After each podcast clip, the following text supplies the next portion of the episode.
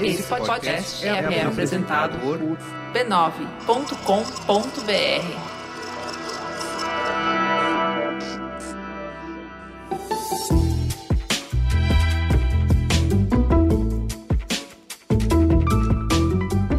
Mamileiros e mamiletes, sejam bem-vindos ao nosso exercício semanal de respeito e empatia.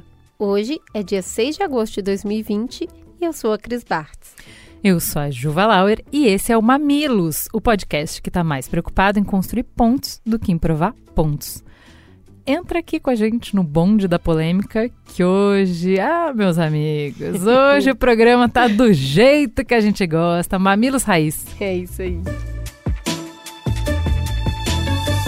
E vamos falar então dos nossos parceiros do Bradesco o tempo tá voando e o Dia dos Pais já tá aqui, pertinho. O Bradesco nunca ia ficar fora dessa celebração, certo? Certíssimo. Porque quando nasce o pai, nasce o quê? Muitas dúvidas junto. Uma delas é como dar o melhor pro seu filho. Por isso, o Bradesco trabalhou numa campanha linda que mostra que ser uma referência positiva é a melhor herança, porque é uma herança que nunca será perdida. E ó, eu assisti o vídeo, ele tá muito lindo mesmo. Mostra uma história de um pai que vai buscar a sua filha na casa de uma amiga e no caminho de volta ele dá bons exemplos sobre generosidade e altruísmo. São dois minutinhos, mas é para encher o coração de alegria. E um bom exemplo é uma das melhores coisas que a gente pode oferecer. E é por isso que a hashtag oficial da campanha é Seja Exemplo. O link para conferir essa campanha você vê na descrição do post e, claro, tem sempre mais no Instagram e no YouTube do Bradesco. Confere lá. E tem mamilos voando por aí, né, Ju? Conta para os nossos mamileiros quem estará com você na live dessa semana no nosso Instagram. Teremos a honra de receber o Luca Najar, que é um criador que faz conteúdo sobre moda, autocuidado e também sobre a experiência de ser um homem trans. Lucas já é de casa, participou com a gente na minissérie Nosso Sangue e vai com certeza arrasar amanhã junto com a Ju. Só tem gente boa nessas lives. Para você que quer mais mamilos na sua semana, toda sexta-feira às 18 horas a gente faz essa live e elas ficam salvas no nosso IGTV. Você pode ver que a gente já conversou com a Emicida, com a Cecília Dassi, com a Sara Oliveira, tem muita gente gostosa para você curtir. E se ainda tiver pouco de mamilos, manda mais mamilos, eu quero muito mamilos. Tem a nossa newsletter semanal feita com todo carinho, uma curadoria amorosa do Mamilos, apenas exclusivamente para os nossos apoiadores no Catarse. É isso aí, você pode nos apoiar no Catarse em catarse.me barra mamilos, ajudar com jornalismo independente. Por R$ reais por mês você recebe a newsletter e ajuda a pagar o cafezinho aqui da casa.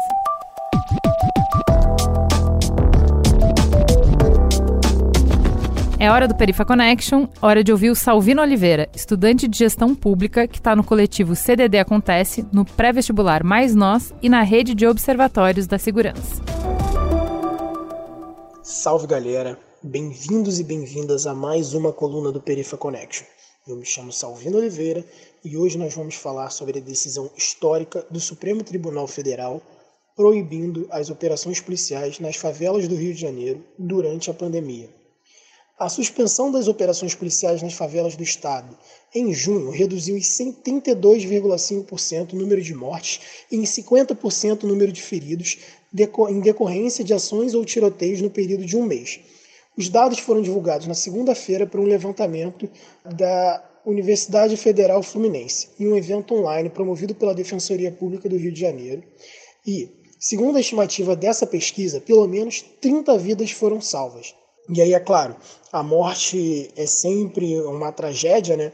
principalmente vivendo num estado em que a polícia mais mata e mais morre no mundo, mas a morte é a ponta de um iceberg de várias outras violações. Eu já disse isso em colunas anteriores, de violações que a gente não consegue mensurar. Quando uma criança, por exemplo, está dentro de casa e tem que escutar um helicóptero, os sons dessa guerra monstruosa e que não, uma guerra que não tem sentido, isso tem um impacto psicológico muito grande para essa criança. Quando tem uma operação e os equipamentos públicos não funcionam tal como as unidades de saúde, isso tem impacto também muito grande. Aquela pessoa que passou três meses, às vezes mais tempo, tentando marcar uma consulta uh, e tem que ser remarcada por conta de uma operação, às vezes são doenças crônicas que precisam de um acompanhamento uh, cotidiano ali. Esses são impactos que a gente acaba não mensurando, que ficam ocultos. E é assustador quando a gente uh, compara isso, por exemplo, com os dados do ano passado. Só no ano passado, em 2019, a polícia do Rio de Janeiro matou 1.814 pessoas. Isso é, em média, 5 pessoas por dia. Estamos falando das mortes em decorrência de intervenção policial. Apenas a polícia do Rio de Janeiro. Isso é absurdo. Para qualquer padrão, em qualquer lugar do mundo, é absurdo. E se a gente for passar um raio-x ainda maior nessa situação, os dados levantados pelo, pela rede de observatórios da segurança pública mostram que, por exemplo, em várias zonas de segurança, né, chamadas AISP, a polícia foi responsável por mais de 50% dos homicídios daquela região uh, no ano passado. Isso, se nós cruzarmos com o mapa da desigualdade da Casa Fluminense, nós vamos ver que em várias dessas regiões em que a polícia foi responsável por mais de 50% dos homicídios, 100% das pessoas que ela matou eram jovens negros. Então, nós temos aqui um problema de racismo estrutural. O corpo que está sendo morto, a juventude que está sendo perdida é uma juventude majoritariamente preta, majoritariamente de periferia e que gera um impacto, inclusive econômico. Nós estamos perdendo o ativo econômico do país esse talvez seja um momento, por essa decisão histórica, né, talvez a gente tenha uma janela de oportunidade para repensar o modelo de segurança pública que nós temos e que não faz sentido. Nenhum dos países que decidiu pela guerra às drogas conseguiu vencer a guerra às drogas. É necessário, mais do que nunca, nós repensarmos um modelo de segurança que seja mais cidadã, mais colaborativo e mais transparente. Teta.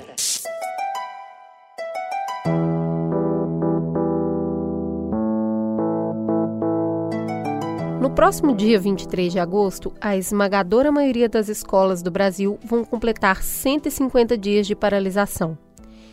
Em todos os 26 estados e no Distrito Federal, são quase cinco meses de escolas fechadas nas redes pública e privada. A medida para conter a disseminação do coronavírus impactou os quase 48 milhões de estudantes brasileiros, dos quais quase 39 milhões estudam na rede pública. Além dos alunos, a suspensão das aulas impactou 2,5 milhões de professores, além de todos os outros profissionais envolvidos no sistema de ensino. Diante do prolongamento da quarentena, o governo federal determinou que as instituições de ensino estão isentas de cumprirem o mínimo de dias letivos, mas manteve a carga horária necessária para completar o ano de estudo.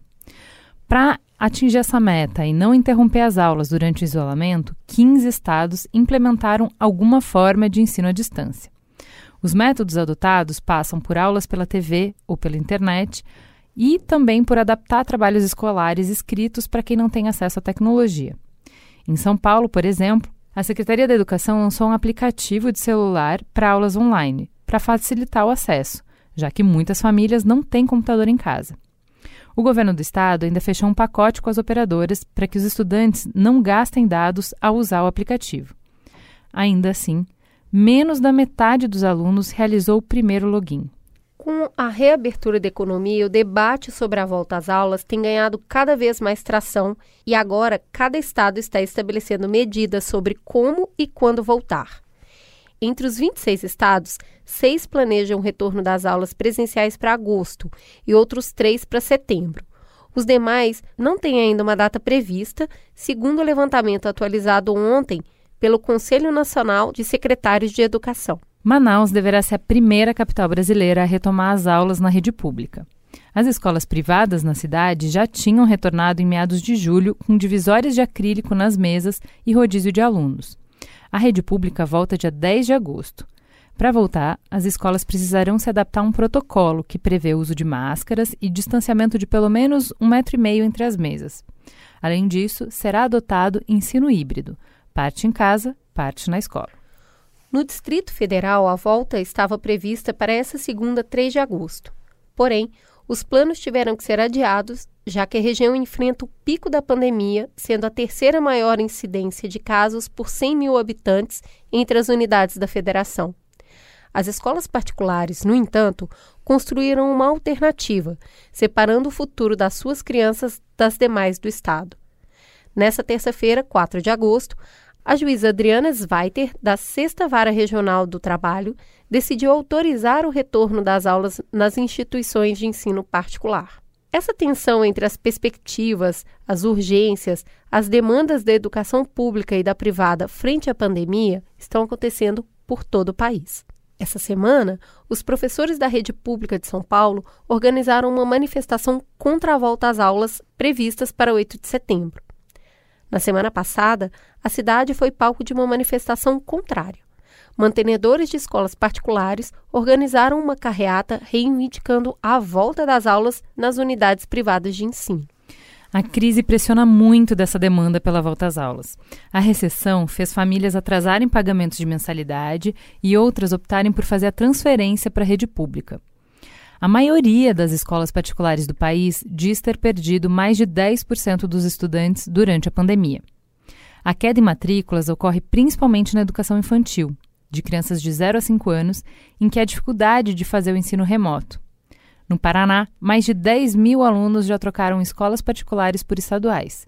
Em Brasília, creches tiveram queda de 70% na arrecadação. Em São Paulo, cancelamento em massa de matrículas ameaça fechar 50% das escolas infantis privadas. Além da saída dos estudantes, a inadimplência e os descontos em mensalidades resultaram na demissão de professores. Segundo estimativa da Federação Nacional de Escolas Particulares, cerca de 300 mil docentes foram dispensados após a pandemia. No meio dessa disputa estão os pais, que precisam trabalhar e sempre contaram com a escola como fundamental rede de apoio, não só para o desenvolvimento pedagógico, mas também para o cuidado com as crianças. No meio dessa disputa também estão as crianças, sofrendo o isolamento sem a riqueza das interações que a escola proporciona, sem o espaço e as atividades físicas, mais vulneráveis, sem a proteção alimentar e de enfrentamento à violência doméstica que a escola oferece. E aí, o que, que a gente faz agora? A gente deve voltar para as aulas presenciais? É seguro para as crianças? É seguro para as famílias? É seguro para os profissionais que trabalham no sistema de ensino e para suas famílias? Quando a gente fala de uma decisão que impacta um contingente de mais de 50 milhões de pessoas de forma direta e pelo menos quatro vezes isso de forma indireta, qual é o impacto que isso tem na saúde pública? É seguro para o Brasil os alunos voltarem para a escola? Não vai gerar um colapso da saúde pública? Mas não basta só pensar nos riscos de voltar às aulas. Quais são os riscos de não voltar às aulas? Tem polêmica para mais de metro aí. Abre o coração e a mente e vem com a gente. Vamos começar apresentando os nossos convidados. Jane, por favor, conte para os nossos ouvintes quem é você na fila do pão. Oi, tudo bem? Meu nome é Jane Reolo. É, eu sou mestre em educação pela PUC aqui de São Paulo. A minha pesquisa é na área de tecnologia e gênero. Fui durante 31 anos uh, professora e gestora na rede municipal de educação aqui de São Paulo, 17 como professora de história, 13 é, anos como gestora. Desses 13 anos, 7 eu fiquei numa escola de ensino fundamental com jovens e crianças de 6 há 15 anos, é, na periferia, na Vila Nova Cachoeirinha. É, quatro anos eu fiquei na região central de São Paulo como diretora de uma escola de educação infantil de criança de 4 e 5 anos, e dois anos eu fiquei como gestora de implementando políticas públicas na Secretaria Municipal de Educação.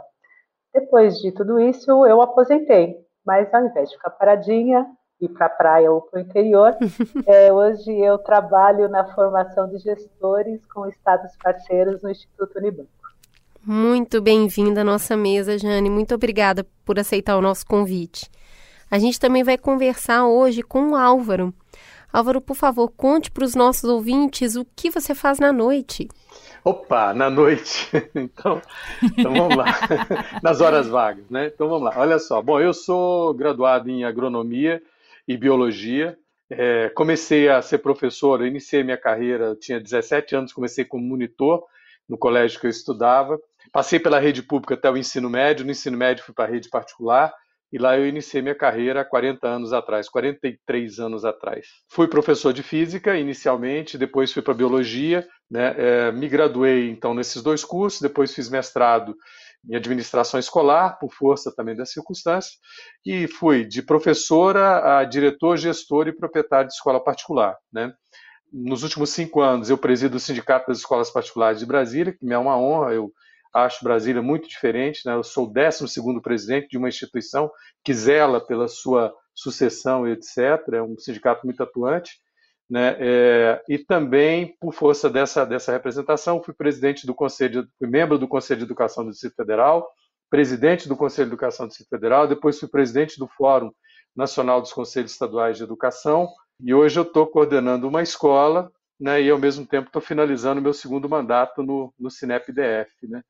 E, mas, na verdade, sou professor, né, de vocação mesmo, eu adoro ser professor, ficar em sala de aula, conversar com os estudantes, eu tenho isso como um grande prazer na minha vida. Beleza, tem muita polêmica, então a gente trouxe gente que está há muito tempo já convivendo com toda a complexidade é, que a educação abraça, né? Que é muita gente envolvida, muitos interesses envolvidos e muitos objetivos e a base de tudo, né? A gente aqui no Mamilos, toda vez que a gente faz uma discussão complexa, não importa se você escutar o programa de corrupção ou de, o programa de saneamento básico, qualquer programa do Mamilos, todos os convidados no final falam: ah, mas a solução disso passa por educação, né? Então, é, se Verdade. passa por educação, se é a, a base, a importância, o que pode nos transformar e o nosso futuro e o nosso presente, essa discussão interessa não a quem estuda, não a quem tem filhos na escola, mas interessa ao país inteiro né?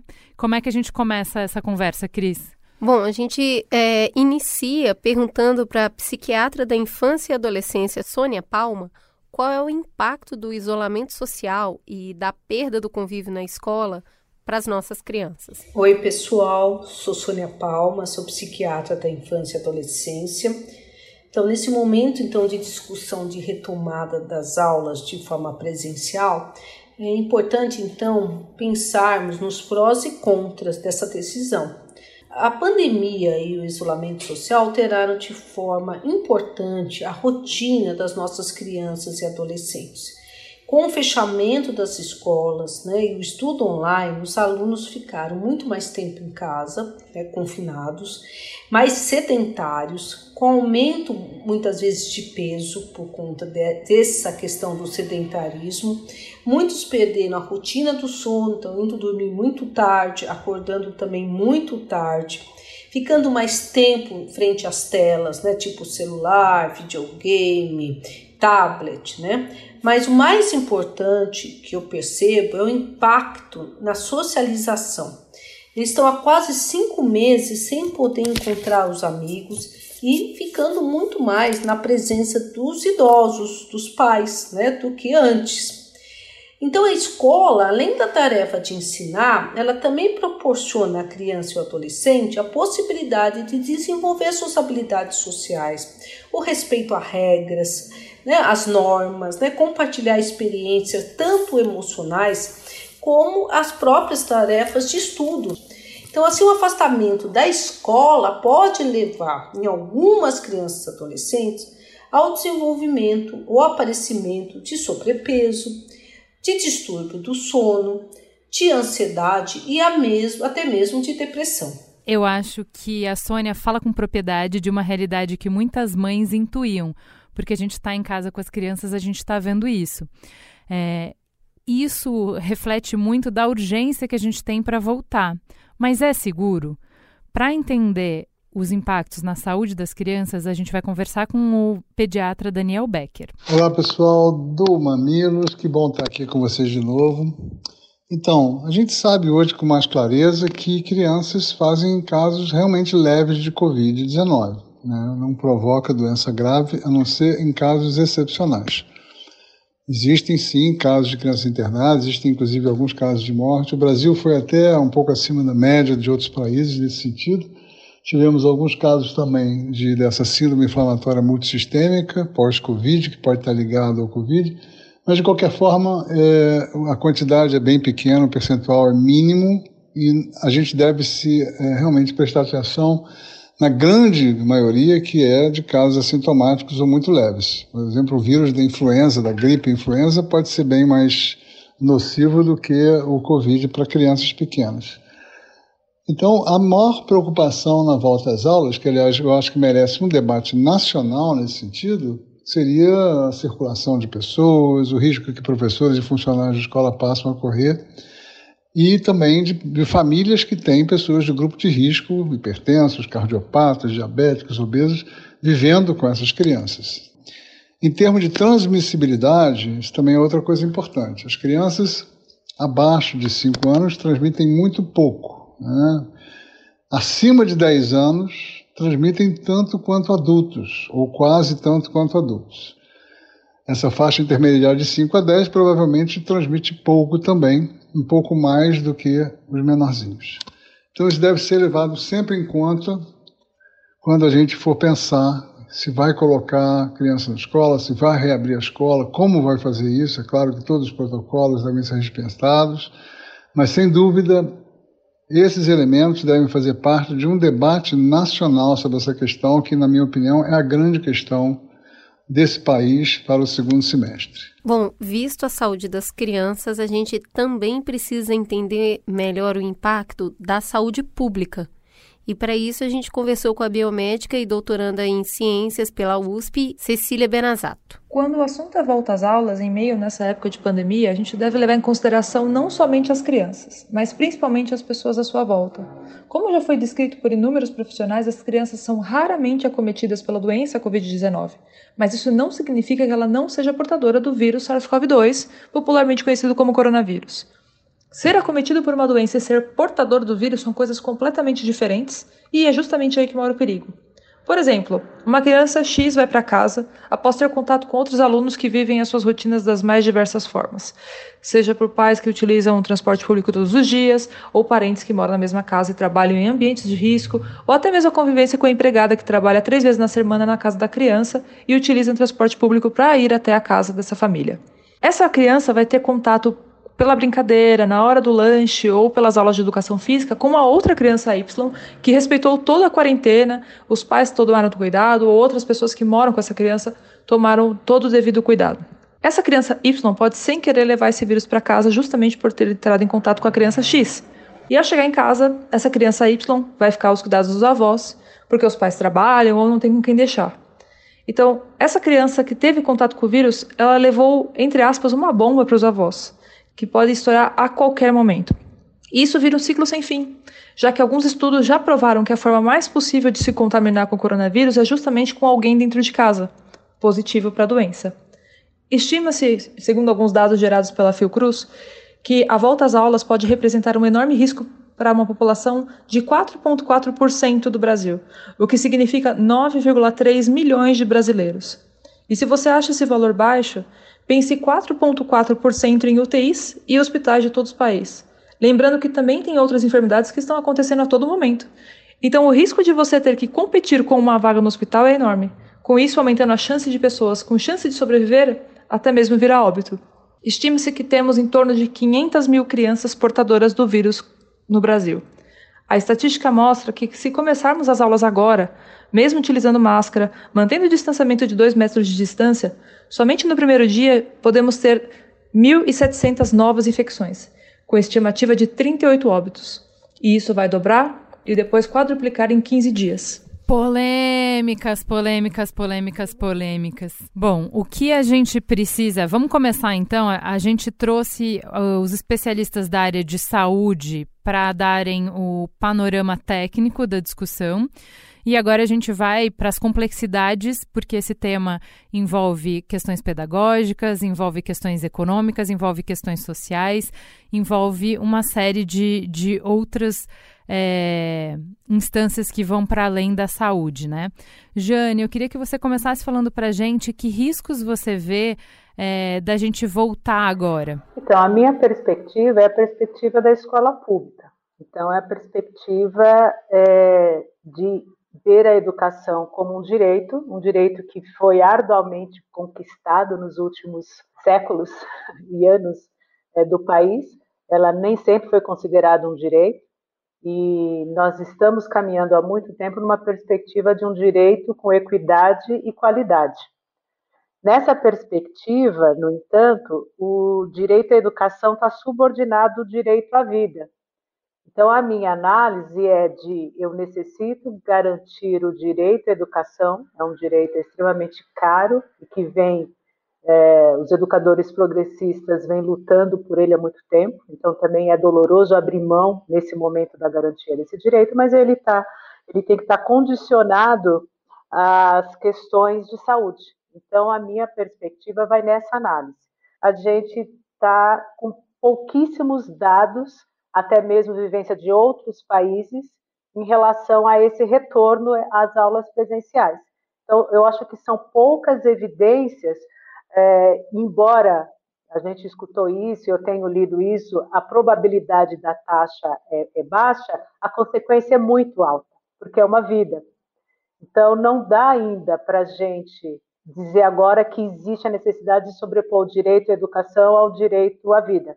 Então, a minha perspectiva é que o risco ainda é muito grande, porque, embora as probabilidades e as taxas de transmissão e de contágio sejam pequenas é, na, nessa faixa, né, isso é uma hipótese levantada, as consequências são muito altas. Álvaro, como você vê isso? Que receios você tem da gente voltar é, para a escola nesse momento?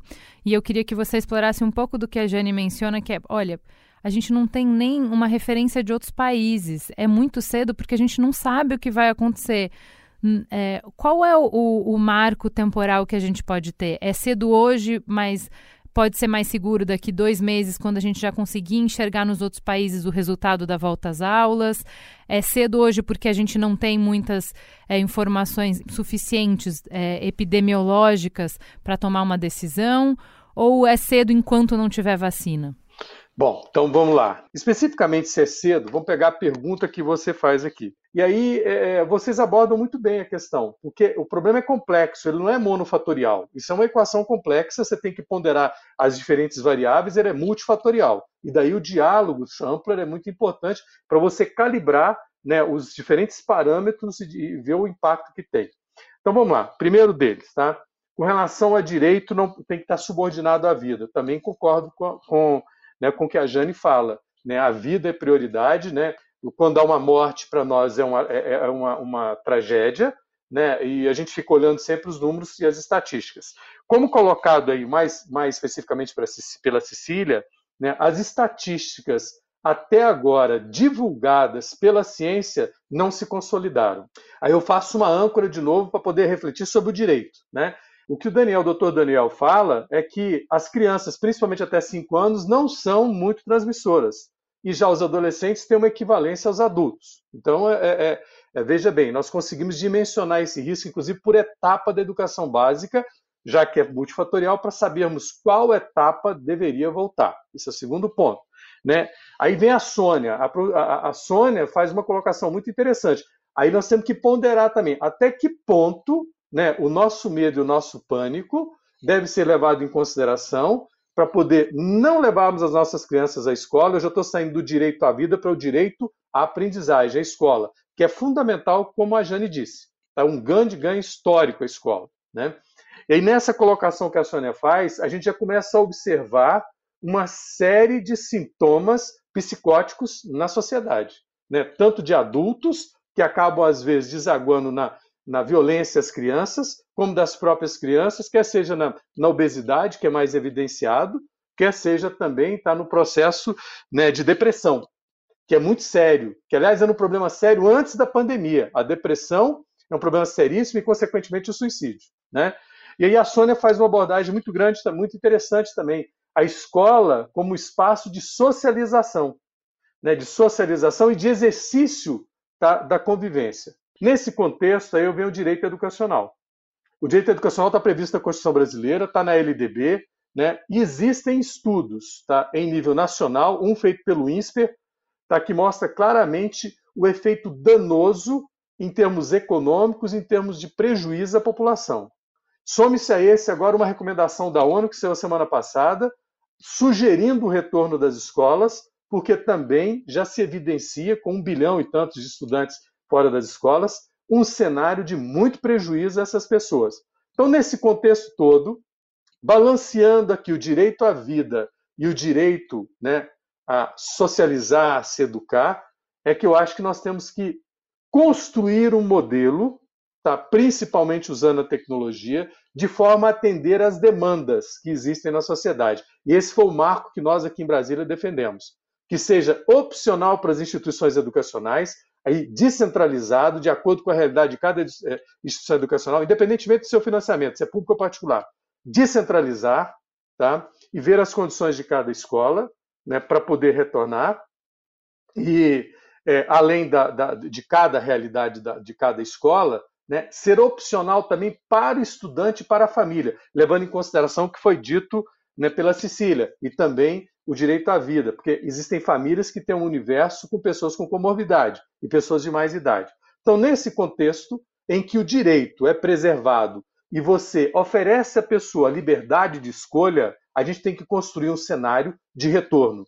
Essa é a minha proposta. Focando especialmente agora nos riscos de voltar, levando em consideração que a gente tem 90% das crianças estudando em rede pública e só 10% estudando no privado. E levando em consideração a desigualdade que a gente tem no Brasil, eu queria entender, na sua visão, por que, que o debate de volta às aulas agora é comandado principalmente pelas escolas particulares e, o dese... e, e a, a voz sobre não voltar agora é principalmente comandado pela rede pública. A que, que você atribui essa, essas diferenças de narrativa? De uma maneira muito simplista, eu vou dizer o corporativismo, ao corporativismo educacional que existe. Tá? Existe um corporativismo muito intenso na rede pública, que estão com salários garantidos, diferentemente da rede particular, que é financiada e paga pelos pais. Então, isso aí é o que evidencia a diferença de abordagem, né? É o financiamento da educação. Uh, Jane, como é que a gente faz essa discussão sobre voltar ou não às aulas no âmbito da segurança de trabalho, quando a gente não consegue garantir a segurança de todos os profissionais que vão dar aula, né? Então, imagina o seguinte: o protocolo diz que as crianças vão ter que usar máscara, o protocolo diz que as crianças vão ter que manter a distância, o protocolo diz que a gente vai precisar limpar com é, uma rigidez, que a gente vai ter que fazer um protocolo de segurança e de higiene muito intenso. É, muitas das coisas não são acessíveis para a escola pública em, em termos de estrutura, é, em termos de material, né? Não, não condizem com a realidade que a gente vê numa escola pública que falta papel higiênico, por exemplo. É, então é difícil dizer que a gente vai falar volta às aulas e que a gente consegue é, é garantir a segurança desses profissionais. Como você vê isso? É, eu acho que uma questão assim que o, quando a gente fala das consequências, né, dessa não volta, eu acho que o Álvaro de Alagoano Cassone, ele abordou essas possibilidades assim. A gente tem que analisar e talvez construir escolhas para essa volta. E só que essa, essa escolha ela está relacionada a condições de. Né? A maior parte dos funcionários dentro da escola pública, dos professores, professoras, são mulheres. É, são mulheres trabalhadoras, mães, cuidadoras, é, convivem com os avós, convivem com os pais. Então, realmente, a gente precisa perceber que o índice de transmissão com essas mulheres, elas estão mais frágeis. Dentro da escola pública, eu tenho que considerar um segundo ponto, que é a dimensão. Então, é, eu não consigo imaginar escolas públicas com menos de 35, 40, Uh, nesses 31 anos, eu encontrei a menor com 25 crianças dentro de uma sala de aula.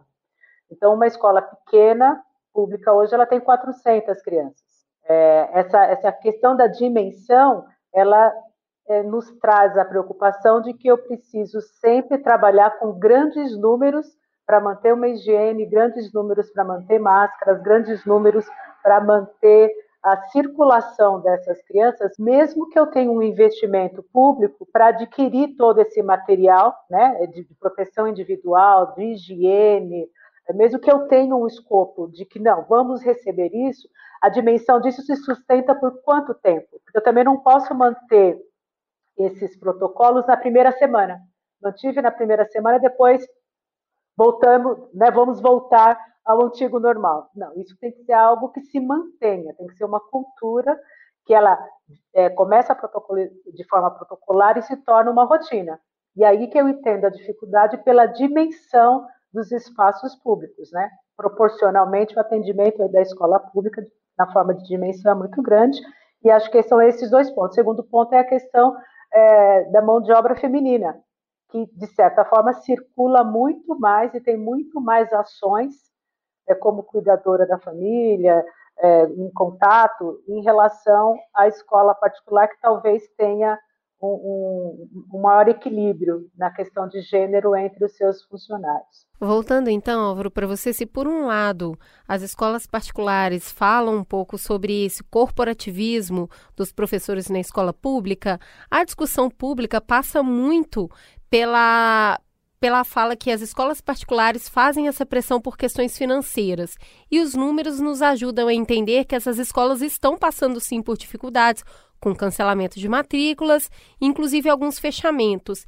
Então a gente queria entender se essa pressão econômica vai também é, entrar na pauta na hora da gente conversar por que, que essa conversa é liderada pelas escolas particulares. É, na verdade, você está certa, tá? É, eu, quando eu falei corporativismo, eu quero dizer na dimensão ampla, tá? Eu quero dizer o corporativismo dos professores, tá? também dos sindicatos professores, mas também das escolas particulares, eu não tenho dúvida nenhuma. E nós não podemos ser hipócritas, tá? O financiamento da escola particular é feito pelo pai, né? E a escola particular ela vive da cotização dos pais. Então, se ela também não se atentar para isso, ela fecha. E, e como na verdade vão fechar várias escolas, dezenas, centenas de escolas e muita gente vai ser demitida. Esse é o outro lado da pandemia. Mas especificamente no que a Jane falou, voltando aí no caso da dimensão, ainda voltando um pouco na parte anterior, concordo com ela plenamente, são realidades muito distintas. E a pandemia veio para poder escancarar né, a, a, a, diferença entre a oferta da escola na rede pública e a oferta na rede particular. Dentro desse processo de dimensão, deveria ter um debate hoje para uma reconfiguração pedagógica dessas instituições, como a Jane chama a atenção.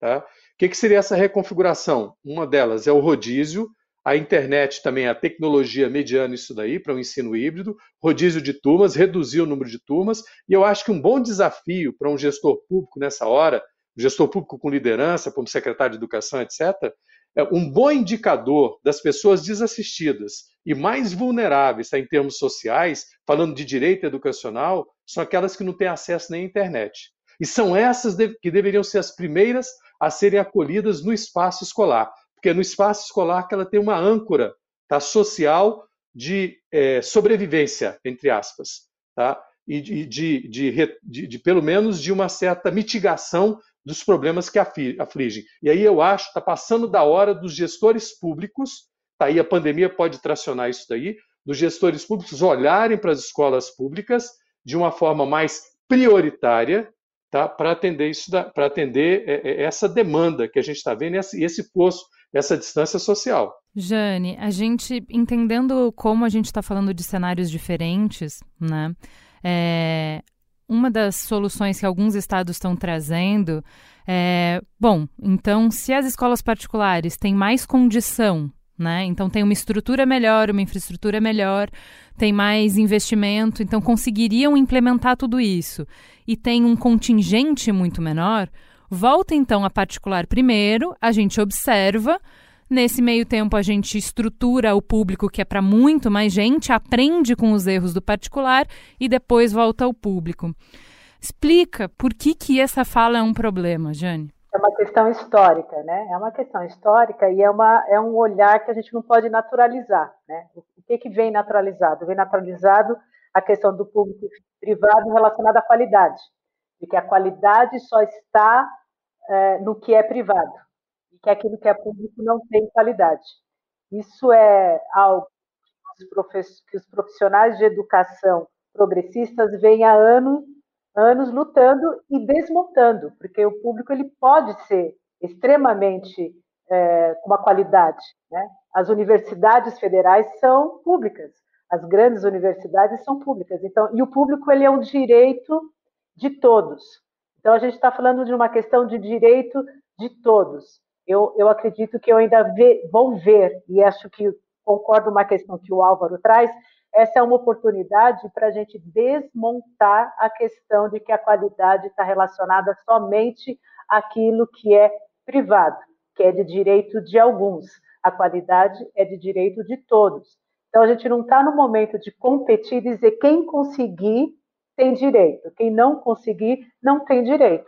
O direito ele tem que ser equacionado a todos. Trazer uma ideia de que quem consegue sai na frente quem consegue tem direito, é cruel. É simplesmente não, eu não vejo outra palavra a não ser cruel. Álvaro, eu volto então a pergunta para você, levando em consideração o nível de desigualdade que a gente já tem no Brasil. É, qual é o problema da gente voltar com as escolas particulares e não voltar com as escolas públicas? Para começar, uma coisa muito importante, tá? O que difere uma escola da outra não é o seu financiamento, se ela é pública ou é particular. O que difere uma escola da outra é gestão. Eu conheço escolas públicas é, muito bem geridas, que fazem um excelente trabalho, como conheço escolas públicas horríveis, tá? vítimas, inclusive, de uma liderança negativa, péssimas. E conheço escolas particulares que fazem um excelente trabalho, né? e conheço escolas particulares que não fazem excelente trabalho. E olha, não tem correlação com o valor de mensalidade, tá? por incrível que pareça. Conheço escolas particulares com mensalidades hoje que é menor do que o valor de referência gasto pelo Estado tá, na escola pública e que fazem um trabalho de excelência. Então, assim, é gestão. Gestão tá, que é importante. Especificamente agora, vamos falar no que você me perguntou. Tá? Não é retirando o direito daquele que tem mais é, recursos que você vai garantir o direito daquele menos assistido ou com menos recursos. Aliás, é uma punição que não vai garantir a nenhum dos dois nenhuma oferta melhor tá, de aprendizagem. Não é removendo o direito do estudante da escola particular que tem as condições, que ele vai garantir equidade ao estudante de escola pública. Isso é um grande erro. Como que ele vai garantir tá, a equidade? É resolvendo os problemas que a Jane muito bem citou aqui, de dimensões, tá? na rede pública, como um bom gestor público. Aí eu fico sempre naquela polêmica de centralizar ou descentralizar. Eu acho que a descentralização dos sistemas educacionais ganharia muito com a lei de responsabilidade educacional, né? É, colocar o orçamento na mão do diretor, tirar da mão do prefeito, colocar na mão do diretor, porque é ali que está a demanda e é ali que ele pode retornar o investimento.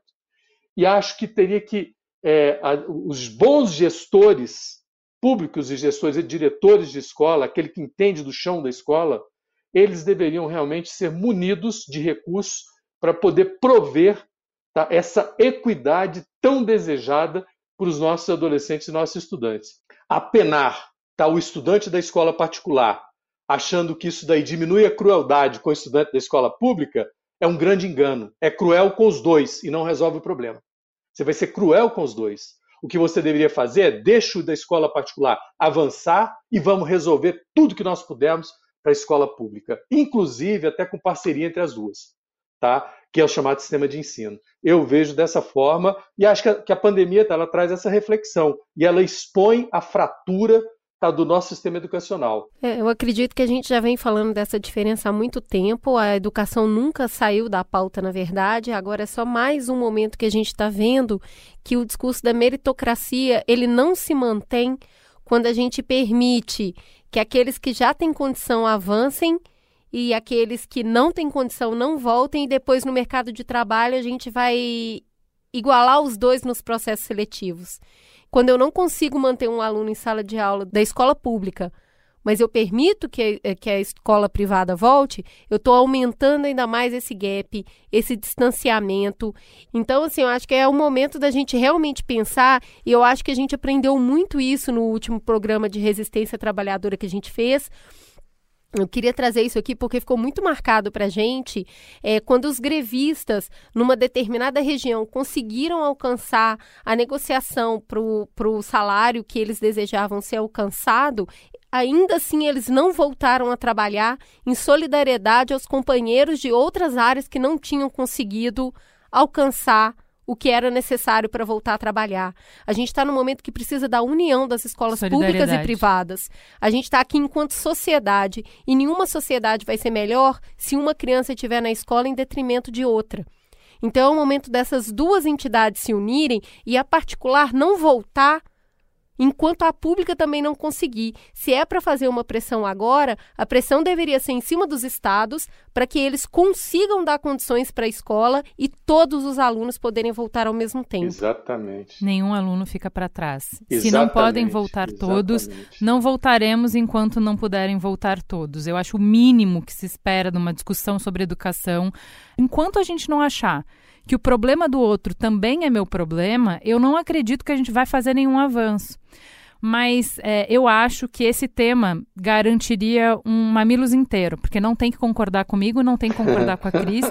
Acho perfeito que a gente tenha discor discordância de Tem que concordar são, comigo sim. quais são os caminhos e quais são as estratégias, entendeu? Tá tudo bem. É, eu só queria avançar a Mas discussão. pelo, me- pelo menos, pelo menos uma coisa a gente concorda, né? Que a educação é importante para todos. Exato, exato. Uh, Jane, a gente, embora a gente compreenda, e aqui nesse primeiro bloco a gente falou sobre os riscos que tem da gente voltar agora ou voltar despreparado, eh, de como a gente tem um não só um risco para as famílias, mas tem um risco para os trabalhadores e no tamanho desse grupo a gente acaba tendo um, um risco para a sociedade grande, para a saúde pública grande. Eu queria que a gente falasse um pouco sobre eh, os riscos de não voltar. E aí você, por toda a sua vivência de escola pública, pode falar um pouco sobre isso. Eh, eu queria que você falasse sobre o, ahn, um tema que é polêmico dentro da pedagogia, que é a escola não é apenas um espaço pedagógico. Ela é um aparelho do Estado importantíssimo para garantir uma segurança para crianças que têm muita vulnerabilidade social. Eu queria que você falasse um pouco sobre o papel da escola como aparelho do Estado, como braço do Estado que chega nessas crianças.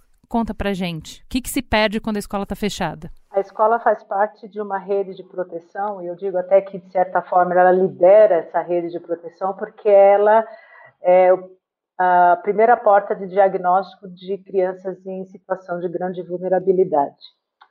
É, a, é o olhar do, do, do diretor quando ele está na porta da escola e ele vê a criança chegando, que ele consegue identificar que aquela criança, de certa forma, sofre um abuso, aquela criança, de certa forma, está é, tá passando por uma situação onde a vulnerabilidade está sendo amplificada. A gente consegue ter esse, esse olhar que detecta. E aí é a escola que consegue acionar toda a rede de proteção. Então, é, isso me aflige muito de saber que essas crianças que não estão sob esse olhar, elas estão com essa vulnerabilidade sendo a cada dia amplificada. E ela não é só no escopo alimentar, ela é no escopo de saúde, ela é no escopo é, socioemocional.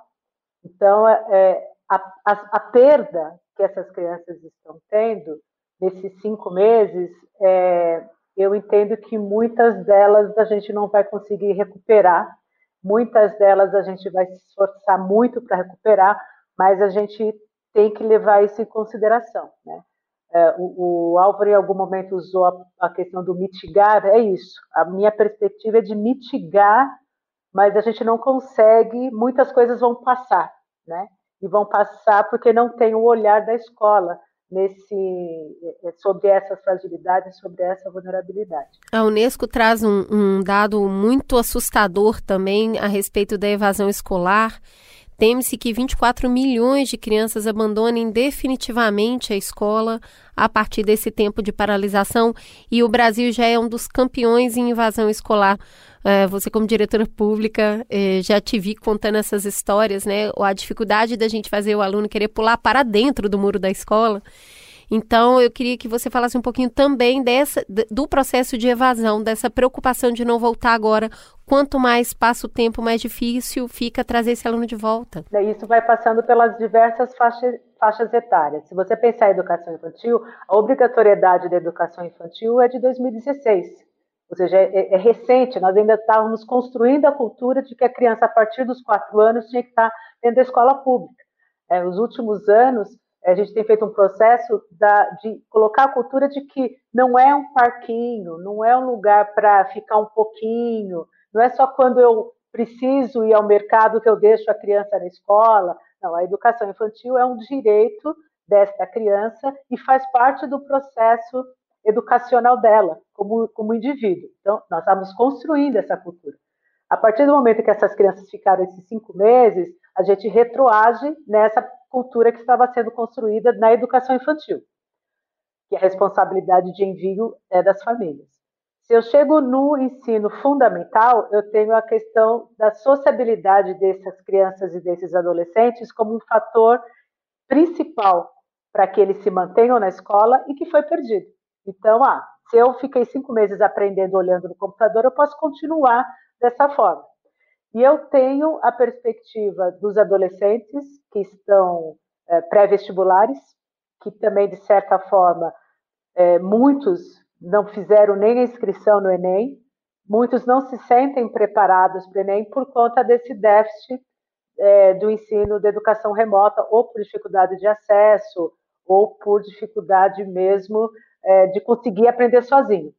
E eu acho que o ensino de jovens e adultos também vai ter um impacto muito grande. E num país onde eu tenho ainda uma desigualdade, até mesmo de alfabetização, eu ainda tenho um índice de adultos analfabetos, a educação de jovens e de adultos era uma ação que mitigava e que alcançava é, adultos que não conseguiram aprender ou não conseguiram, não tiveram acesso à escola dentro do seu período normal. Então, eu vou ter uma perda do zero até aos 60, 70 anos.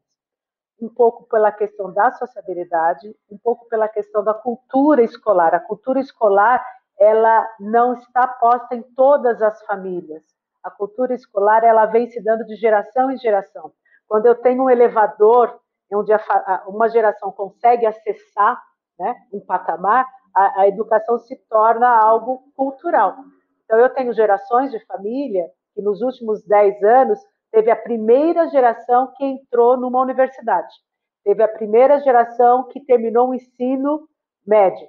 Então, isso também eu, eu provoco um gap, né, eu provoco uma perda não só da evasão escolar, mas da construção da cultura escolar com esse tempo. É, eu acho importante que a gente, quando a gente fala de evasão escolar, que é o que a Jane falou da, da cultura da família, a gente pode estar falando em um, perder uma geração. As escolhas que a gente está fazendo hoje, frente à pandemia, frente à educação, podem significar que uma geração inteira de jovens vai ficar preso no ciclo da pobreza. Porque existe ainda no Brasil uma correlação muito direta entre estudo e renda. Então a gente está falando de uma geração de jovens que pode estar perdendo o acesso a uma vida melhor, a, a melhorar condições da família em função das escolhas que a gente está fazendo agora. Tudo isso, Álvaro, são pressões para que a gente volte à escola. Então, se no primeiro bloco a gente falou de pressões para não voltar à aula, agora a gente está falando, olha, mas a escola é um ponto importantíssimo para quem está na base da pirâmide. Precisamos voltar à aula, é importante que volte. Então, não pode voltar à aula, mas precisamos que volte à aula. O que, que a gente faz aí? Pois é, uma boa reflexão essa, né? É, nas décadas passadas da nossa história, etc., jamais nós tivemos uma tecnologia tão fácil e tão acessível a toda a população. Pode pegar o exemplo da Índia, que tem feito trabalhos incríveis com comunidades muito carentes. Né? Tem um trabalho de um professor chamado Mitra, que é muito interessante. Colocando só um computador na, nas favelas da, da Índia, ele conseguia assim que as crianças evoluíssem muito rapidamente. Então, eu acredito que a tecnologia bem apropriada, está no processo de aprendizagem, ela pode mitigar muito esse fenômeno.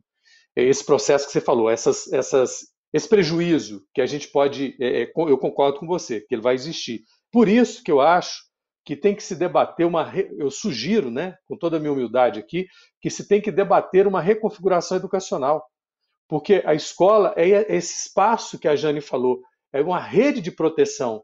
E aqueles menos assistidos, que você pode inclusive pegar o indicador que é não ter acesso à internet, teriam que ser os primeiros tá, a se buscar para dentro do espaço escolar para não ter evasão, para se garantir tá, esse desenvolvimento cognitivo nessa, nessa etapa inicial que é a educação infantil, tá, e garantir aos outros também essa proteção, inclusive para poder eles não caírem tá, no ostracismo social, não caírem tá, numa, no drama da, da, da, da, né, da depressão e do suicídio, né, sem uma perspectiva de vida, e na maioria das vezes serem tragados também pelo tráfico de drogas no nosso país, que é muito sério, né, que é outro problema social muito sério.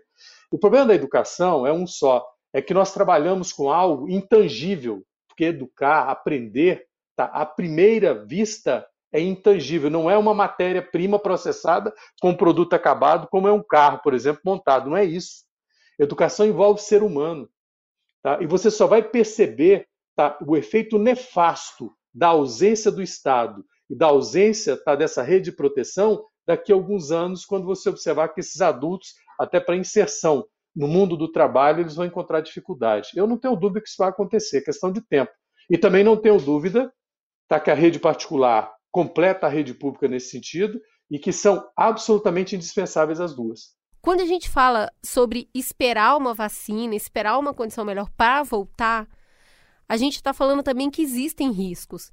Tem o aumento da vulnerabilidade social dessas crianças, a gente tem os números comprovando o aumento da violência contra as crianças e contra as mulheres. A gente está falando também das, da insegurança alimentar, então a escola ainda é lugar de alimento para diversas crianças, não só alimento, como também roupa. Como consequência disso, a gente também fala do aprofundamento da desigualdade por conta da evasão escolar.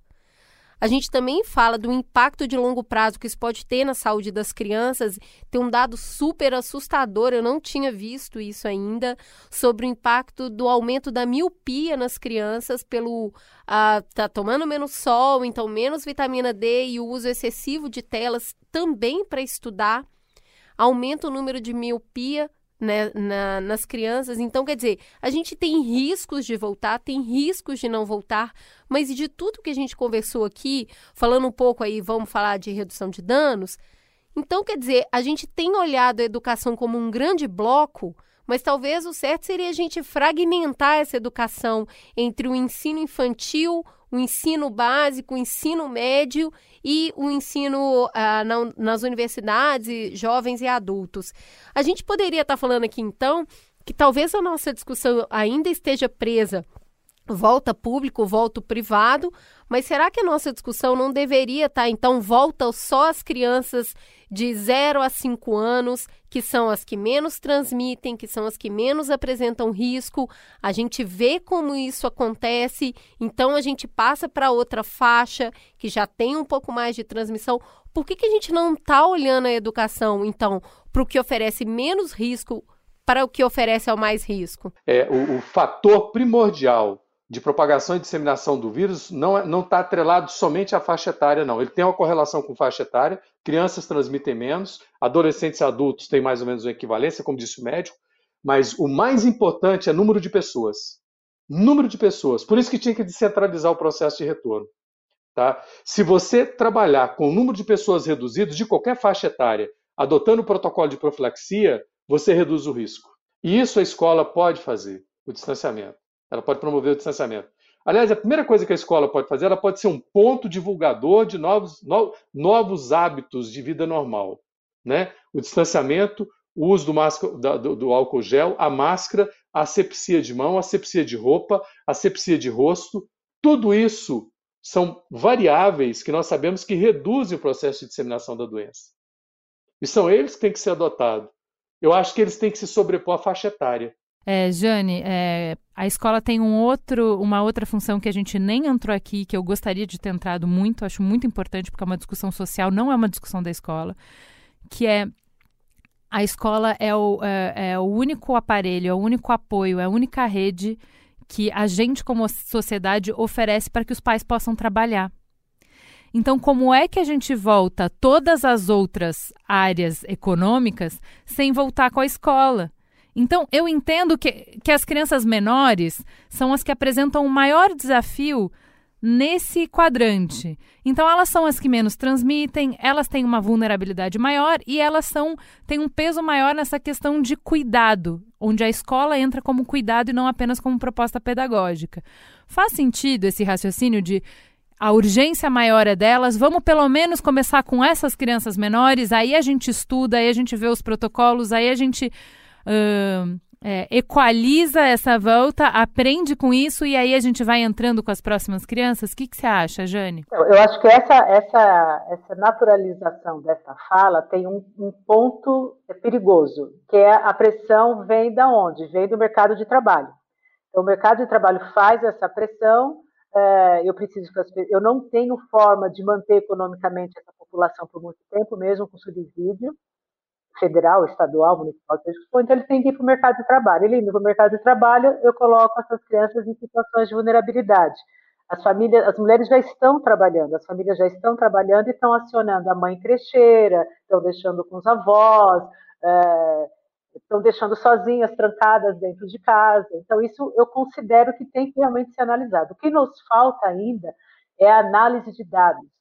Né? A gente ainda está lidando com aquele ponto que eu trouxe primeiro. A gente tem uma baixa probabilidade dessas crianças contagiarem, mas eu tenho uma alta consequência. Eu acho que o grande medo do poder público é assim, quem vai assumir essa consequência?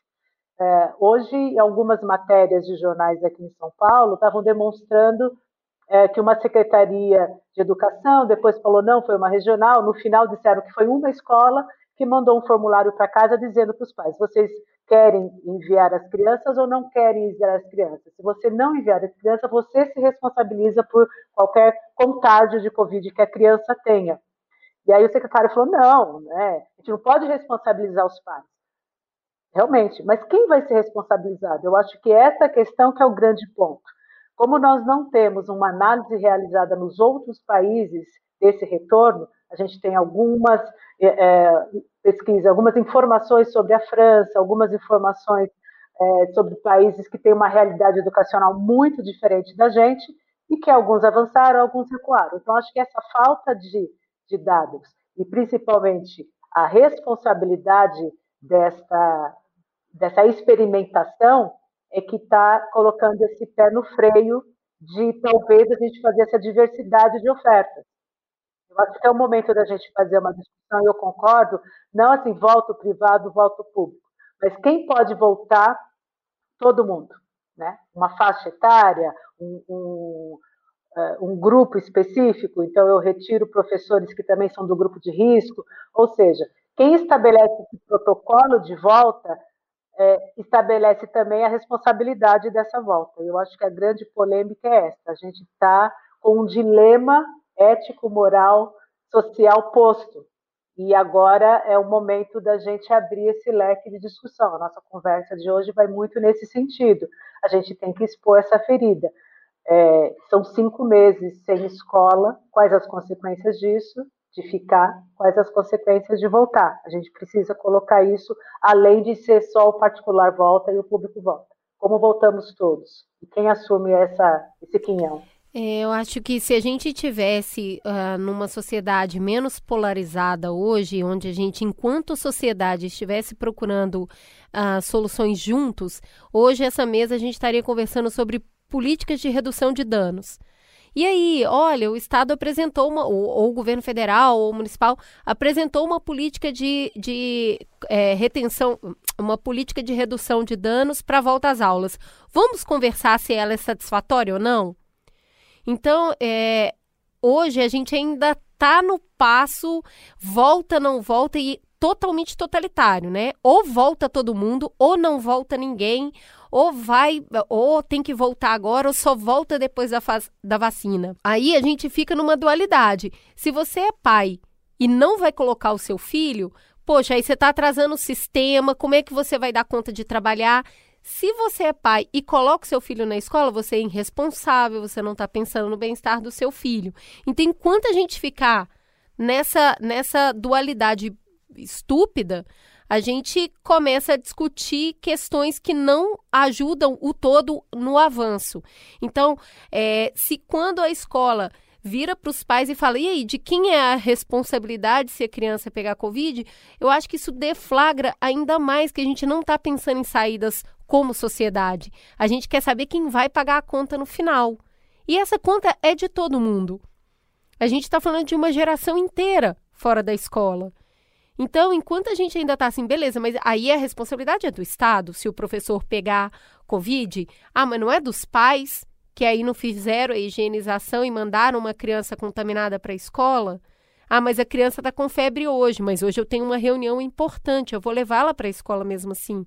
Então, a gente vai entrar numa seara ético-moral, concordo muito com essa colocação, que na verdade ela poderia ser superada se a gente entendesse as diversas camadas que existem e as possibilidades que existem para a política de redução de danos.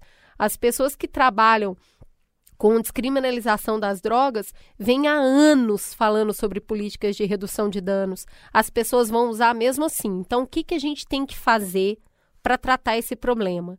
Então, acho que a gente tem muito para aprender com quem está trabalhando em frente, em frente a políticas de redução de danos para vulnerabilidade de, de pessoas em situação de rua, para vulnerabilidade de pessoas em uso é, de, de drogas ilícitas ou lícitas. E a gente ainda está aqui discutindo volta não volta. Sabe por quê, Jane? Que você fala assim, ah, mas mesmo que elas tenham um baixo fator de transmissão, é, mas a consequência é muito alta, é a perda de uma vida. Sim, e eu acho que é por isso que a Cris está trazendo redução de danos. Não tem como ter zero risco. Esse não pode ser o nosso objetivo, entende? Porque é isso. Olha, não dá para eu fazer um planejamento é, considerando que as pessoas não vão usar drogas.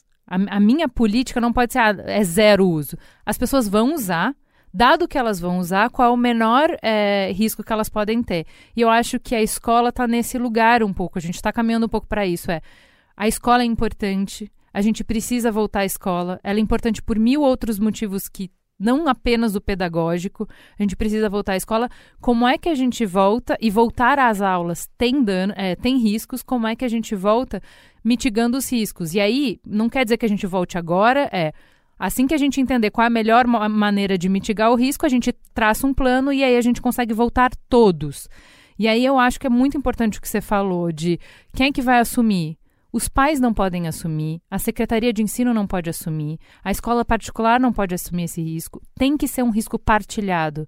É um risco da sociedade, tem que ser um plano de sociedade, gente. Não pode ser uma discussão, não pode ser uma decisão de vocês e nem da gente, pai. Tem que ser uma decisão da sociedade. Isso é um problema grande demais, estratégico demais, para que os diretores de escola, para que a secretaria de ensino decida. Gente, vamos parar de ser hipócrita. A responsabilidade é nossa. Se todos nós precisamos da escola funcionando, se cada, se cada empresa nesse país não dá conta de abrir as portas, se não tiver escola, então é, é uma, é uma responsabilidade partilhada. E se é uma responsabilidade partilhada, o protocolo é qual para voltar? O que, que a gente precisa em termos de recursos, de dinheiro, de gente, de tudo, para que esse protocolo seja viável para todos? É isso que eu não entendo do jeito que a discussão está sendo tida, entende? Da volta das escolas é como se fosse problema de alguém. Essa questão de ser um bem público e ser um bem de toda a sociedade, a responsabilidade é de toda a sociedade. Então, o nível de discussão, o patamar da discussão é como garantimos um bem público para todos. Como garantimos a qualidade desse bem público para todos.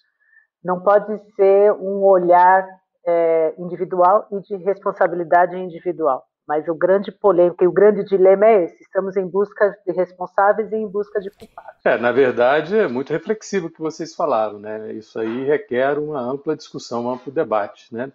Que não, é, não adianta no Twitter e com ofensas pessoais, né? O problema é que o nosso país padece de uma carência de inteligência socioemocional e uma dissonância cognitiva seríssima, né? É, as, os, os, nossos líderes dificilmente conseguem estabelecer diálogo, eles na maioria das vezes estabelecem monólogos, né? Então, é, precisa da gente ter mais diálogo, né? Até porque a educação é um espaço de diálogo. Não adianta, você não consegue construir se não tiver um espaço de diálogo. Né? Agora, eu, esse dilema, essa escola, esse dilema né, ponderado que vocês trouxeram, né, de voltar e não voltar, eu já, esse dilema eu considero para mim superado, como, como educador. Tem que voltar. Tá? Eu, para mim, estou absolutamente convicto disso. Agora, aí, como você falou, tem a questão da responsabilidade objetiva, etc. E acho que tem que voltar a pública e a particular. Eu não acho que é só a particular, não. Acho que tem que voltar as duas. Tá? E as escolas têm que ser, como é, é, concepção e a sua relevância social, pontos de, de divulgação de uma nova cultura de convivência. Eu não tenho dúvida nenhuma disso. E acho que o professor, as escolas se revestem de muita importância nesse momento e os professores também. Tá, e aí eu falo que, né, você pegar a história da humanidade, a todo momento que a sociedade se deparou, que, que, que a humanidade se deparou, está com desafios como esse, a maior virtude que ela teve que ter foi a coragem. Se eu não tiver coragem para enfrentar essas situações, e a coragem eu não estou falando de atitude inconsequente, eu estou falando de ponderar, como vocês falaram muito bem, os riscos e tomar a decisão e seguir adiante. Tá? Isso é uma reflexão muito. Aliás, a pandemia trouxe essas reflexões para a gente, desde a nossa impermanência, a nossa mortalidade tão iminente e tão próxima, né? até essas de, de, ética e de moral, e de etiqueta também, a própria etiqueta também de, de como nos prevenir da doença para não passar para outros. Né? Então é, é, é, muito boa essa reflexão. Eu acho que né, mais, mais processo de mudança tá, comportamental, acho que a Jane sabe tanto quanto eu né, para gestão de pessoas, e, e, escola é gestão de pessoas, é, é humano. Né? Tanto professores quanto alunos é, é muito complexo isso. Jane, é, volta ou não volta? Qual é a sua posição final? Considerações finais? A minha consideração final é que ainda está cedo para voltar. A gente precisa voltar, mas está cedo para voltar. A gente precisa de mais dados, mais estudos, mais discussões como essa, né, para a gente poder buscar é, mais corresponsabilização de todos os atores para que essa volta seja, é, no mínimo, uma redução de danos, né? que ela, ela, ela venha é, de forma a atingir aqueles que estão mais frágeis, que ela venha com condições de escolha para todos os gestores, gestoras, educadores e famílias, é, que a diminuição do risco letal é, não seja aquilo que seja aceito, normalizado. Né? Aceitar o risco letal me dói muito. Eu tinha 400 crianças, eu não consigo imaginar nenhuma menos numa situação como essa, mas eu entendo também que elas estão é, expostas a muitas outras letalidades além da do Covid, não estando dentro da escola. Jane, é, essa fala sua bate muito com o que eu senti quando eu ouvi o áudio do Daniel Becker porque antes desse programa eu não ia mandar meus filhos de volta para a escola. Se a escola voltasse em setembro, eu não mandaria, porque minha filha tem várias questões respiratórias, já teve internações e tal, e sim, um vírus respiratório, uma criança que tem um histórico respiratório complicado. Quando ele fala que o Covid é menos agressivo para as crianças do que o influenza, e eu tendo a consciência que eu mandei ela para a escola com todos os vírus que circulam e que ela pagou o preço de todas essas internações, porque esse ano teve zero internação. Não teve na escola, não teve internação. Então, se até o ano passado eu achei ok que ela que valia a pena ela ficar doente, mas estar na escola, então agora, se o Covid é menos é, agressivo para ela do que os vírus que ela já estava expostas, então eu me senti segura. Então, assim, eu acho que o Daniel me passou uma segurança em termos de saúde para crianças é, não me pareceu que para as crianças era uma, é uma questão a, a, volta às aulas. Claro, adolescente é uma outra coisa, mas para as crianças não achei. Agora a gente continua com a questão da vida dos professores, né? Perder nenhum professor é aceitável. Então, para fechar essa conversa, eu acho que é esse o convite que a gente gostaria de fazer para vocês, é, para as cabeças pensantes é, hoje dentro da liderança de escolas públicas e privadas, secretarias de ensino, pais eu acho que a gente precisa realmente sentar na mesa dos adultos e falar que a, a, volta, a, a volta às aulas é uma conversa que interessa a toda a sociedade. A gente precisa realmente levar a sério um protocolo, entender um protocolo que seja sustentável. Aí a gente precisa correr atrás da grana desse protocolo para que ele seja efetivamente realizado em escolas públicas, tanto quanto nas privadas. E aí a gente volta às aulas. Aí a gente Aí a gente fala, quando a gente está consciente daquilo que a gente está fazendo, quando uma criança adoecer, quando um profissional de saúde adoecer, é, é essa mesma sociedade que vai abraçar e vai cuidar e vai se responsabilizar pelos doentes. A gente não sabe quando vai ter essa vacina. É, fazemos votos que ela aconteça aí no ano que vem, mas eu acho que é um teste de vida em sociedade e isso é uma oportunidade única. É, talvez única, para que a gente restabeleça os pactos sociais do porquê que a gente está junto e para onde a gente quer ir diante de uma dificuldade dessa. Esse é o convite que fica aqui ao final. Farol aceso. Vamos então para o farol aceso. É, Jane, o que, que você tem para indicar para os nossos ouvintes? O que, que você anda fazendo de interessante aí e gostaria de compartilhar com a gente? Ah, eu tenho duas coisas. Uma é façam pão. Aproveitem a pandemia para fazer pão. Eu aprendi a fazer pão com levain. Maravilhosa. Fermento natural, então eu faço pães agora. Nunca mais eu vou comprar pão. Então façam pão, porque pão você precisa ficar sete dias olhando o seu fermento crescer. Então aproveite que vocês estão em casa e façam o seu pão. E a minha indicação cultural é um filme que chama Ândia, é um filme basco, ele é em basco, mas ele mostra uma história de dois irmãos, onde um deles acaba sofrendo uma doença depois de uma febre, que é o gigantismo.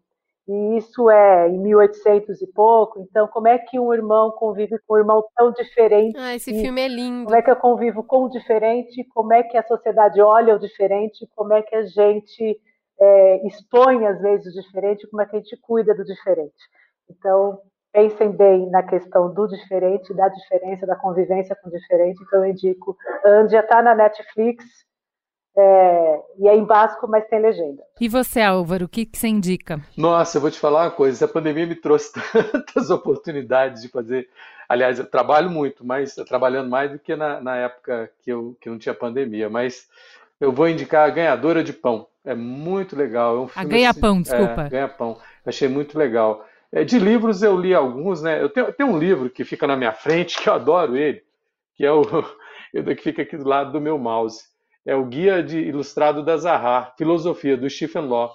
Tá, ele é um livro, assim, é muito bom, porque a gente falou muito sobre isso, ele é muito ilustrado, tá? Se as pessoas encontrarem, porque ele leva você à reflexão, né, de tudo que a gente falou aqui. Aliás, eu, não ia, eu, não ia, eu ia falar até outro livro, mas eu olhei para ele, esse é um livro que eu adoro ele, há muito tempo, porque ele é da minha cabeceira, né?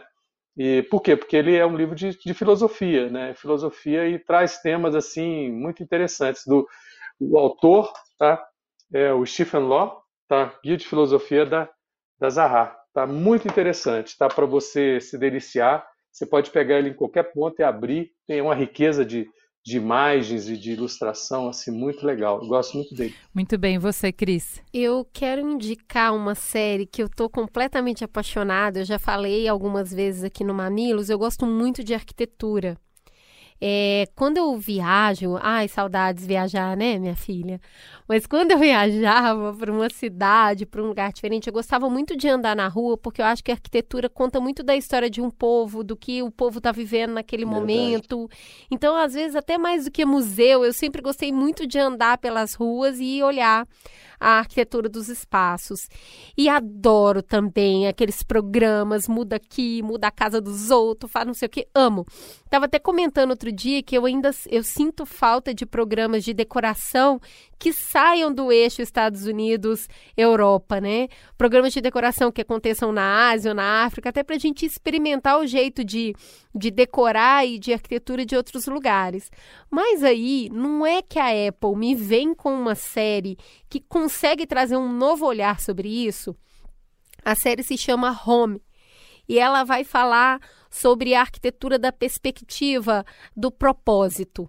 Então, todas as construções que vão ser mostradas ali nasceram de um grande propósito, de uma eh, de muito mais do que a casa em si. E ela chama home porque ela vem com essa ideia mesmo de afeto, de lar. Então, tem desde um pai que tem um filho dentro do aspecto autista e construiu uma casa dentro de uma estufa para esse menino viver em contato com a natureza, que é onde ele ficava mais calmo. Vai passar também por diversos tipos de construção é, mais modernas, mas eu queria pedir para quem for assistir ter um olhar especial sobre os episódios onde mostram mulheres liderando construção. Cara, como é diferente. Como o olhar e o jeito de gerenciar essas construções traz, traz um, um frescor no jeito de ver a casa e por que, que ela deve ser construída e como ela deve ser construída. Então, os episódios de Bali e da Índia, o da Índia eu cheguei a chorar. Assim, é realmente muito bonito. E para quem gosta, quando essa casa e essa arquitetura está revestida de propósito, como o, o, o arquiteto em Chicago, que acabou abraçando a comunidade negra, levando a, a revitalização de alguns lugares, a revitalizar a comunidade como um todo, é muito bonito. Então, recomendo a série Home, tem disponível na Apple, é muito bonita, assistam. Eu quero muito saber o que, que vocês acharam do episódio, principalmente da Índia e de Bali. E você, Ju? Eu tô assistindo um monte de série de decoração também, tô bem, tô me divertindo bastante, mas hoje eu tenho duas indicações bem emotivas para vocês. É, a primeira, eu peguei no Twitter uma, um videozinho da Alanis Morissette cantando uma música nova dela, a Blaze, no Jimmy Fallon. E eu acho que a performance que ela deu ali foi é uma coisa muito poética para canalizar muitos dos nossos sentimentos. Então, uma performance musical em que ela não está com os colegas dela. Então, como é que ela canta se ela não está no mesmo lugar que os músicos? É, como é que a gente. O nosso desafio cotidiano de tantas reuniões por é, Skype, por Zoom, né? Como é que a gente mantém o ritmo? Como é que a gente mantém a conexão com as pessoas quando a gente está mediado pelo digital? Então, é, tem isso. Para ajudar, ela está sem o fone, então ela tem que cantar sem o fone, sem escutar eles. E por que ela está sem o fone? Porque enquanto ela canta, ela está com a filhinha dela, que deve ter uns dois, três anos no colo. Então, como é que a gente trabalha tendo essa interferência, essa intervenção das crianças no nosso trabalho, né? A filhinha o tempo inteiro conversa com ela e ela dá conta de cantar a música enquanto ela conversa com a criança. Então eu acho, eu achei um jeito muito poético de ver o que a gente está passando, os desafios que a gente está passando com beleza. Ela faz isso com profundo amor e a letra da música é daquela sensibilidade que só a Alanis consegue assim, é um hino de amor para os filhos lindíssimo. Então, indico a performance da Alanis Morissette de A Blaze no Jimmy Fallon. Só procurar no YouTube que vocês vão encontrar, tá? E uma outra coisa, uma dica que eu dei para Cris, que eu achei, eu fiquei assim alucinada. O primeiro episódio da nova temporada do Chef's Table é com a chefe Machama Bailey. Ela é, ela é naturalmente de Savannah, no sul dos Estados Unidos. E ela teve uma, uma carreira muito legal, assim, ela saiu de lá para ir para Nova York, ela estudou culinária na França. E ela vai falar sobre como foi esse retorno de voltar para casa, de voltar para as origens e descobrir qual é o estilo dela, muito conectado com as memórias, muito conectado com a cultura do lugar, muito conectado com o passado e com o futuro. O jeito dela falar de comida tem muito a ver com memória, tem muito a ver com afeto, tem muito a ver com o jeito que a Cris fala de comida, de sensações, é muito emocional. E eu tenho ouvido vocês, a gente responde todo mundo que fala com a gente sobre o programa de saudades, né? Que tá todo mundo chorando ainda com esse programa de saudades. É um episódio para terminar se lavando de chorar, porque é um episódio de comida e de saudade.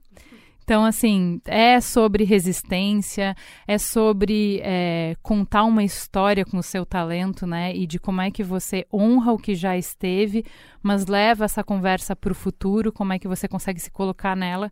É, é brilhante, assim. Então, a série é Chef's Table, é, é dessa última temporada, que eu não sei qual é, é o episódio da Machama Bailey.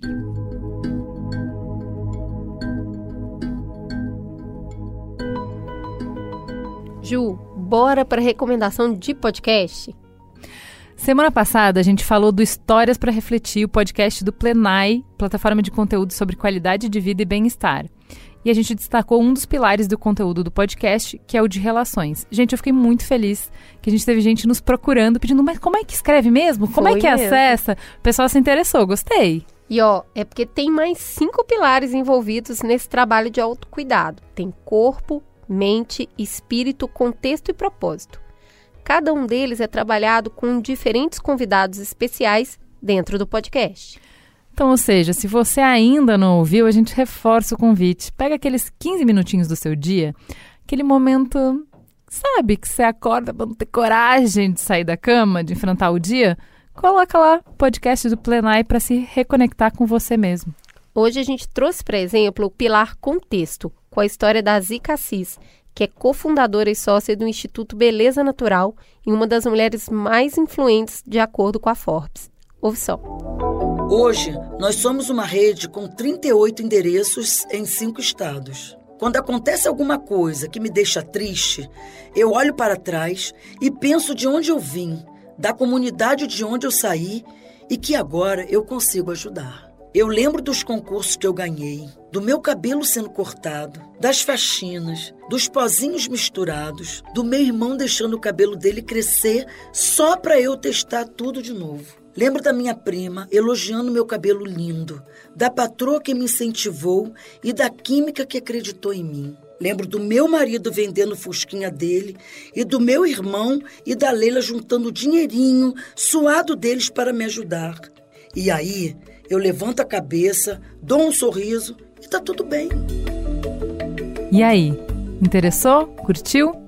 Vem descobrir essas histórias procurando pelo podcast Plenai em todas as plataformas de streaming. Tira um tempo para você hoje e reconecte-se.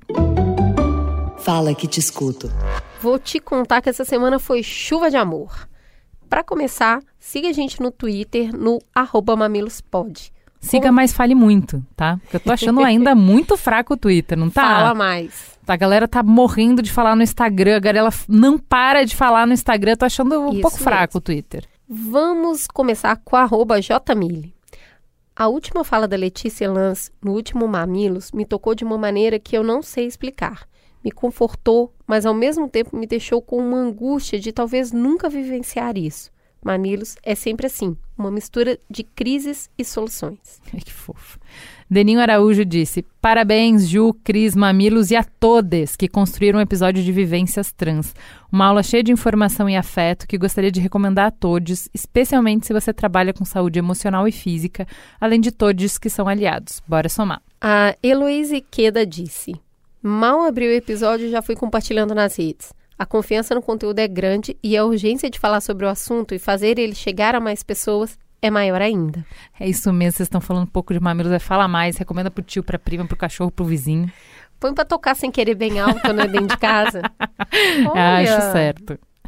No Instagram você nos segue no arroba mamilospod. Lá você vai encontrar os destaques do programa. Gente, os meninos fizeram umas artes lindas essa semana, com as melhores frases da Letícia.